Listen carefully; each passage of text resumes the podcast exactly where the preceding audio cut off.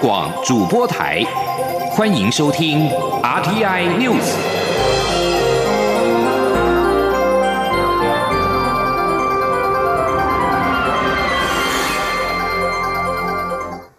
听众朋友您好，欢迎收听这节央广主播台提供给您的 RT News，我是张顺祥。首先把新闻焦点关注到是二零二零的总统大选，选战进入倒数，蔡英文总统连任竞选办公室在推出新的竞选歌曲，特别邀请灭火器制作曲目，要唱出年轻世代对于生养自己的父母亲跟台湾土地的情感。竞选的歌曲录制片段曝光，但歌名仍然是保密的。蔡办表示，灭火器将在社群之夜人生冲一波活动上面首度公开献唱，并且公布新的歌名，让英粉抢先收听，大饱耳福。请听央广记者刘玉秋的报道。二零二零大选进入最后关头，力拼连任的蔡文总统连任竞选办公室再推新的竞选歌曲录制片段，二号抢先曝光。有别于先前短 K 所创作的台湾队长 rap 曲风，而是走台语抒情摇滚路线，要唱出年轻世代对于生养自己的父母亲和台湾土地的情感。灭火器将在蔡英文总统的社群之夜人生冲一波的活动上，首度公开献唱。并公布新歌歌名，金粉们将有机会大饱耳福。行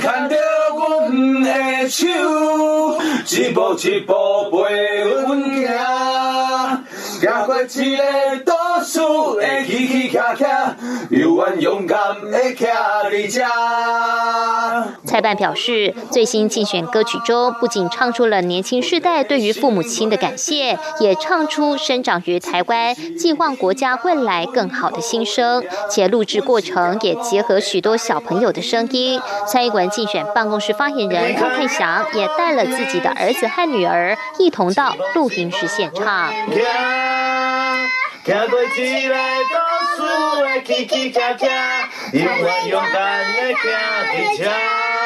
廖太祥转述灭火器主唱杨大正的创作理念，指出这首歌是杨大正在与导演胡念真聊天时所激荡出来的想法，是从一封年轻人写给爸妈的信中，去了解上一代经历过白色恐怖戒严时期，期盼借由这首歌让世界看见台湾，让大家为台湾感到骄傲，用爱与期待灌溉我们的国家。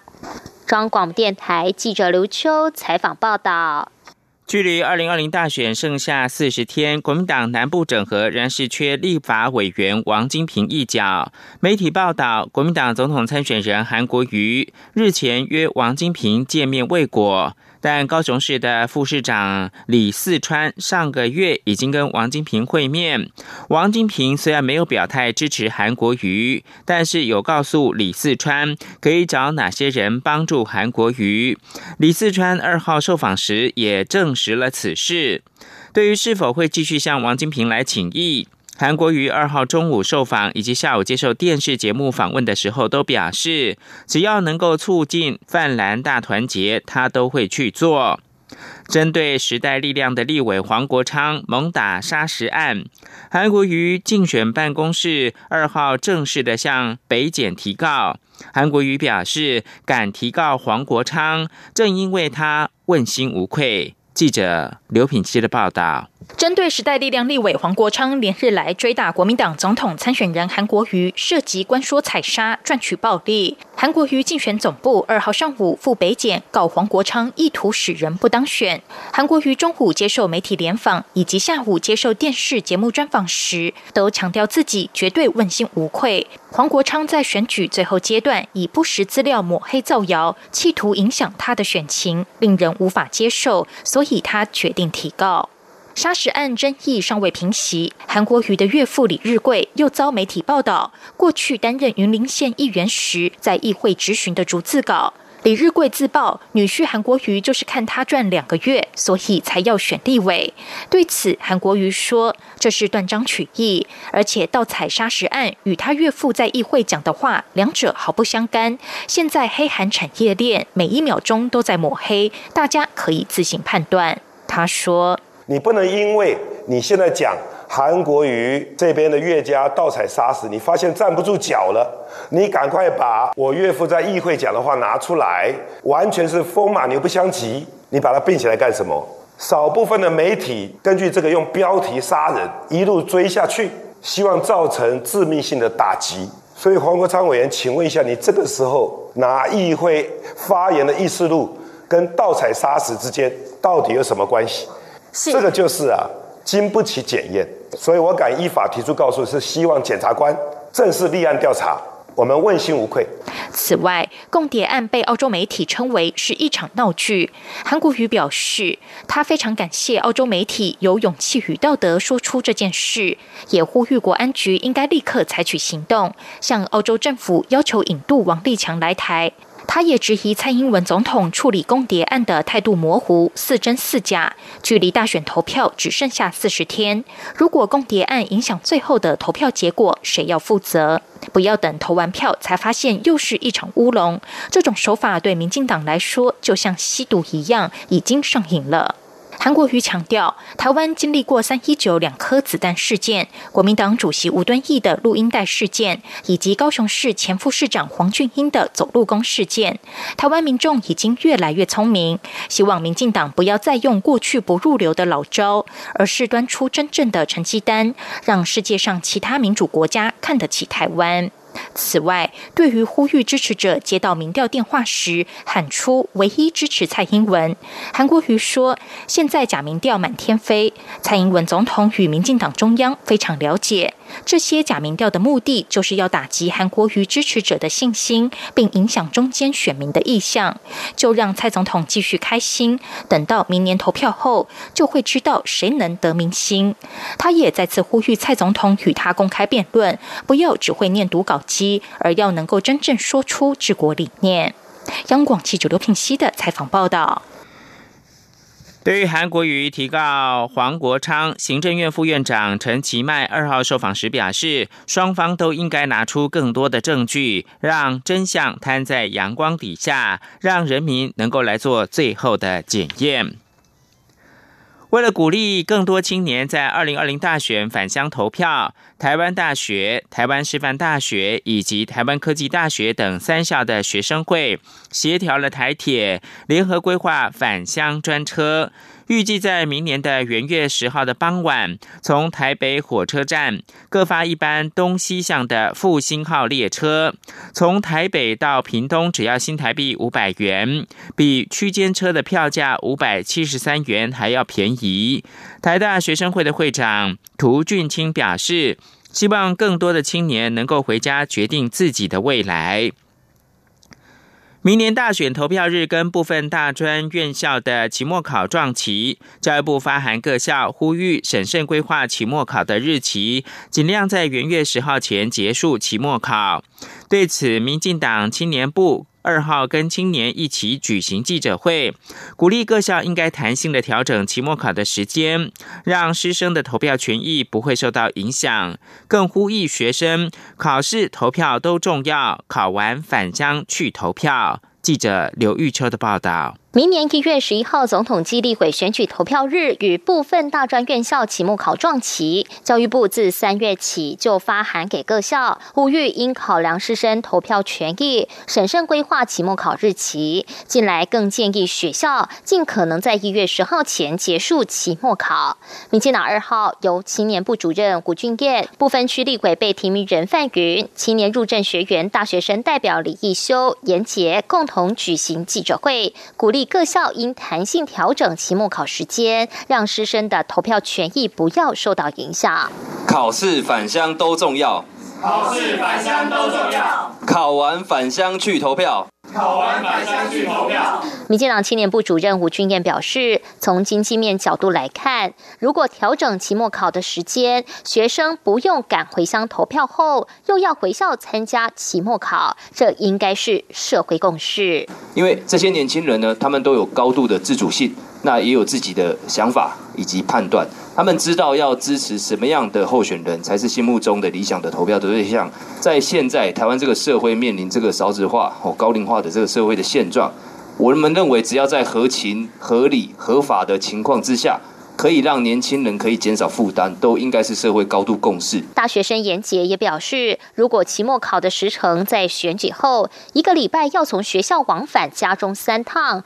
以他自己身为嘉义人在台北念书来说，时间成本跟经济负担确实很大。严杰还说，民进党已经提出这样的呼吁。过去国民党许多政治人物，像是马英九前总统、嘉义市长黄敏惠，也都曾经响应过。但现在却有某些国民党立委质疑教育部的发函是在政治操作，让人不禁怀疑是不是脑中只有选举，没有台湾的未来。呼吁国民党不要急着放弃青年票。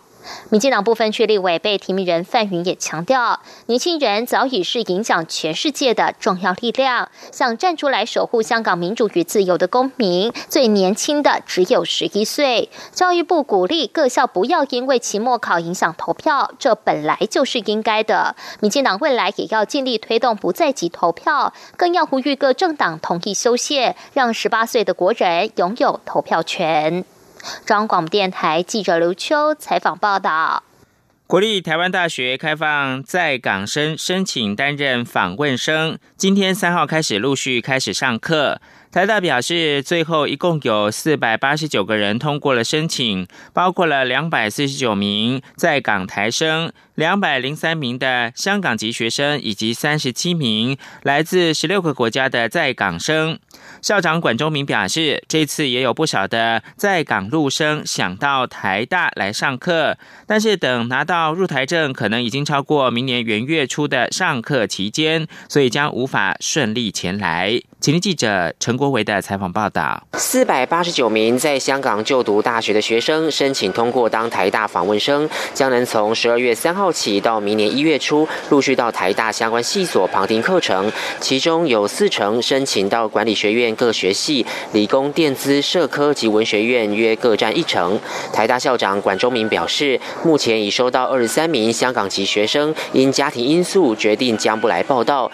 预期可能还有人会基于各种。因素而无法前来，所以预估两百零三名在港港生的报道率约在八成。至于两百四十九名在港台生，则可能都会来上课。这次申请来台就读的在港学生，有九成以上都报名台大，共有六百一十二人向台大提出申请，其中包含七十四名在港陆生。管中明指出，陆生不同于其他地区的学生，需要申请到陆台证才能来台上课，所以按照申请时程看来，将无法如期上课。过去台湾。办这些入台证手续的时间，他们肯定赶不上我们这学期，所以就建议他们不要来，因为我们办完了，我们学期也结束了，所以目前所有的数这都不包括卤水。但是我要说明，不是我们不欢迎啊，不是说我们刻意排掉入生，纯粹就是因为入台生的关系。台大也透露，有海外学者透过台大老师表示，愿意筹措一些资金，协助有需要的在港生。相关金额不便说明，但将专款专用。另一方面，台大心府人力充足，如果在港生有心理咨商需求，都可以随时向老师们提出。管中敏也重申，这次虽然有三四百名在港生来台大上课，但打散到不同学院的不同班级，平均每班增加不到一人，所以不会排挤到原有学生的学习资源。而这些旁听生也要。得到老师的同意才能进教室听课，而且不需要交作业或参加考试，所以也不会增加老师的负担。管中敏强调，台大学生的成熟度都非常高，希望借由这次机会，正好让不同地区的学生大家近距离了解彼此情况，并相互对话。他相信会有好的效果。学务处也会特别注意学生的相处情形。管中敏也提到，由于现在香港情势复杂，恳请媒体不要设法接触来台的在港学生，以免因发言内容。在回国后造成不必要的困扰。中央广播电台记者陈国伟台北采访报道。台大学生会的会长涂俊清则是表示，这些会受到强烈冲击的学生来说呢，是一种很重要的社会支持。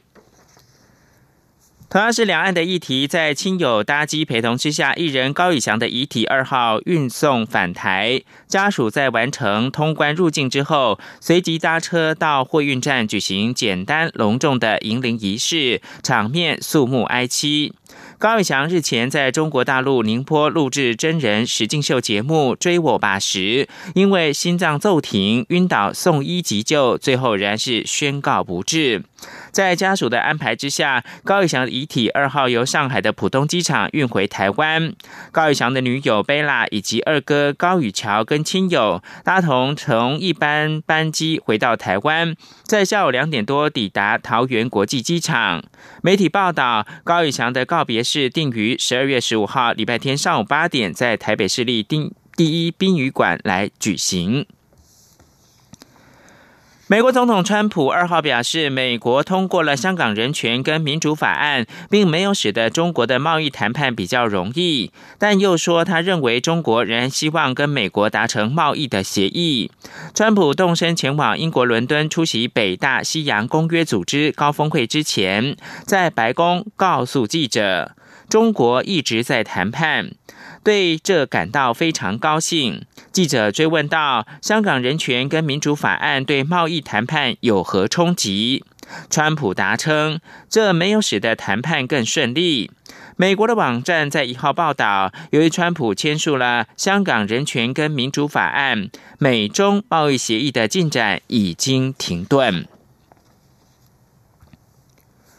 美国总统川普的竞选阵营二号表示。不再将采访证发给彭博记者。这家通讯社的老板是民主党总统参选人彭博。通讯社方面在彭博正式宣布参选总统之后，表示不再以批判的态度报道民主党参选人，包括彭博在内，但是将会继续报道川普。采访证可以使得记者在明年十一月大选之前比较容易的进出造势大会等竞选的场合。川普竞选总干事发表声明说：“既然他们已经公开宣告他们的偏颇立场，川普竞选阵营的造势大会等活动就不再将采访证发给彭博的代表了。”这里是中央广播电台。是阳光穿透了世界之窗，是阳光。环绕着地球飞翔。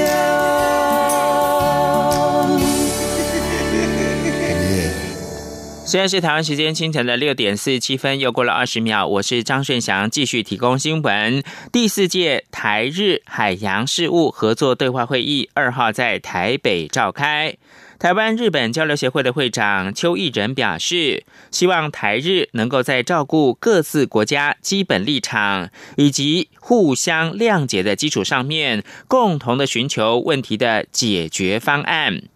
日本台湾交流协会的会长大桥光夫表示，只要双方从大局出发来讨论，就能够克服难关，回应双方人民的期待。记者王兆坤的采访报道。台日交流协会会长邱毅仁致辞表示，台日海洋事务合作对话机制成立三年多来，已慢慢建立一些基础，但也留下不少问题。邱毅仁指出，这些问题说大不大，说小不小，如果处理得好，会让两国感情更紧密，两国人民利益更接近；若没有处理好，也许不是太大的问题，却有可能造成两国之间不必要的不愉快。他说：“双方对留下来这些问题，我们希望是在不只是照顾到各自国家的基本的立场，同时也希望能够在互相谅解的基础上，能够来寻求出一些可能的解决方案。”日台交流协会会长大桥光夫致辞表示：“日台共享基本价值，也有紧密的经济关系与人员往来。”相信，即使是复杂的问题，只要双方从大局出发进行讨论，就能克服难关，并回应双方人民的期待。台湾在二零一六年五月二十三号宣布将成立台日海洋事务合作对话机制，第一届会议于同年十月三十一号在东京召开，至今举办四次会议，外界每一次都关注冲之鸟及台湾渔民捕鱼权益议题。外交部在第三届会议结束后的说法是：虽然双方尚未达成共识，但双方同意就渔船在该海域作业问题持续对话沟通。台湾籍渔船东盛级十六号，二零一六年四月在冲之鸟附近海域作业，遭日本海上保安厅公务船扣捕，船东缴付保证金后获释。此事件让冲之鸟是礁还是岛的问题再度引发讨论。蔡英文总统就职后，行政院在二零一六年五月二十五号表示，冲之鸟经济海域的国际争议仍然存在。中央广播电台记者王兆坤台北采访报道。媒体报道，行政院悄悄启动劳动基准法三修。对此，行政院的副院长陈其迈表示，这是他第一次听到劳基法三修，行政院也没有这个规划。劳动部长许明春受访的时候则表示，劳动部会持续的观察劳基法二修后企业适应的状况。请听记者杨文军的采访报道。媒体报道，劳动部启动劳基法三修意见征询，包括经济部、国发会、交通部等单位都在广搜各方意见，预计明年三月会有方案出炉。不过，行政院副院长陈其迈二号出席国家职业安全卫生奖颁奖典礼前受访表示，这是他第一次听到劳基法三修，行政院也没有这个规划。他说：“我我想这是呃第一次听到说。”啊，所谓劳基法三修，好，那我也我们行政院也没有这个规划，好，那我们相信说劳动部其实一直针对劳基法或者是相关的这个劳动的一个法规，随时都在啊检讨，好，那假如有一些不合时宜的地方，不管是意见的反应，或者是怎么样去解决一些不管行政法规的一些啊修订或者是检讨，我们都随时在进行。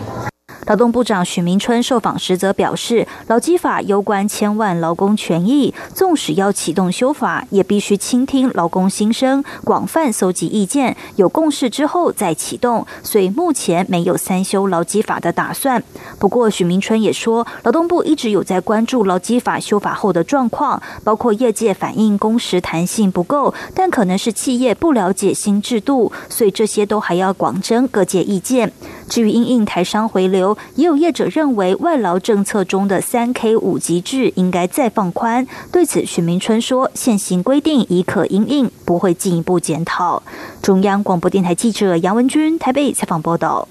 在客委会的委托邀请下，国际环保音乐家马修·连恩前往台三线沿线客家庄驻村，与当地的客家音乐人交流合作，完成了《浪漫台三线马修·连恩的客家音乐地图》专辑。十二月七号，还将在苗北艺文中心举办专辑音乐会。马修·连恩说：“因为这次计划让他充分的感受到浪漫台三线独特的音乐文化，更重要，他看到许多年轻的力量投入，让客家的音乐文化持续的接棒传承下去。”记者江昭伦报道。这名环保音乐家马修·连恩二号举行《浪漫台三线马修·连恩的客家音乐地图》专辑记者会。这张专辑是接受客委会委托邀请，前往浪漫台三线驻村采集踏查的成果，包含双 CD，一张是马修·连恩与当地音乐人互动的创作，另一张是他在这趟浪漫台三线驻村旅途中采集收录的自然人文环境声音。在创作专辑中，透过与关灵芝、曾雅君、米莎、黄子轩、鸭皮以及客家山歌老师赖仁正等音乐家交流，马秀莲恩把他对浪漫台三线的文化感受，结合这些在地音乐人的创作与歌声，谱写成一首又一首的新歌。曲风融入民谣、爵士、嘻哈元素，多元而丰富。就连客委会主委李永德也现身相挺。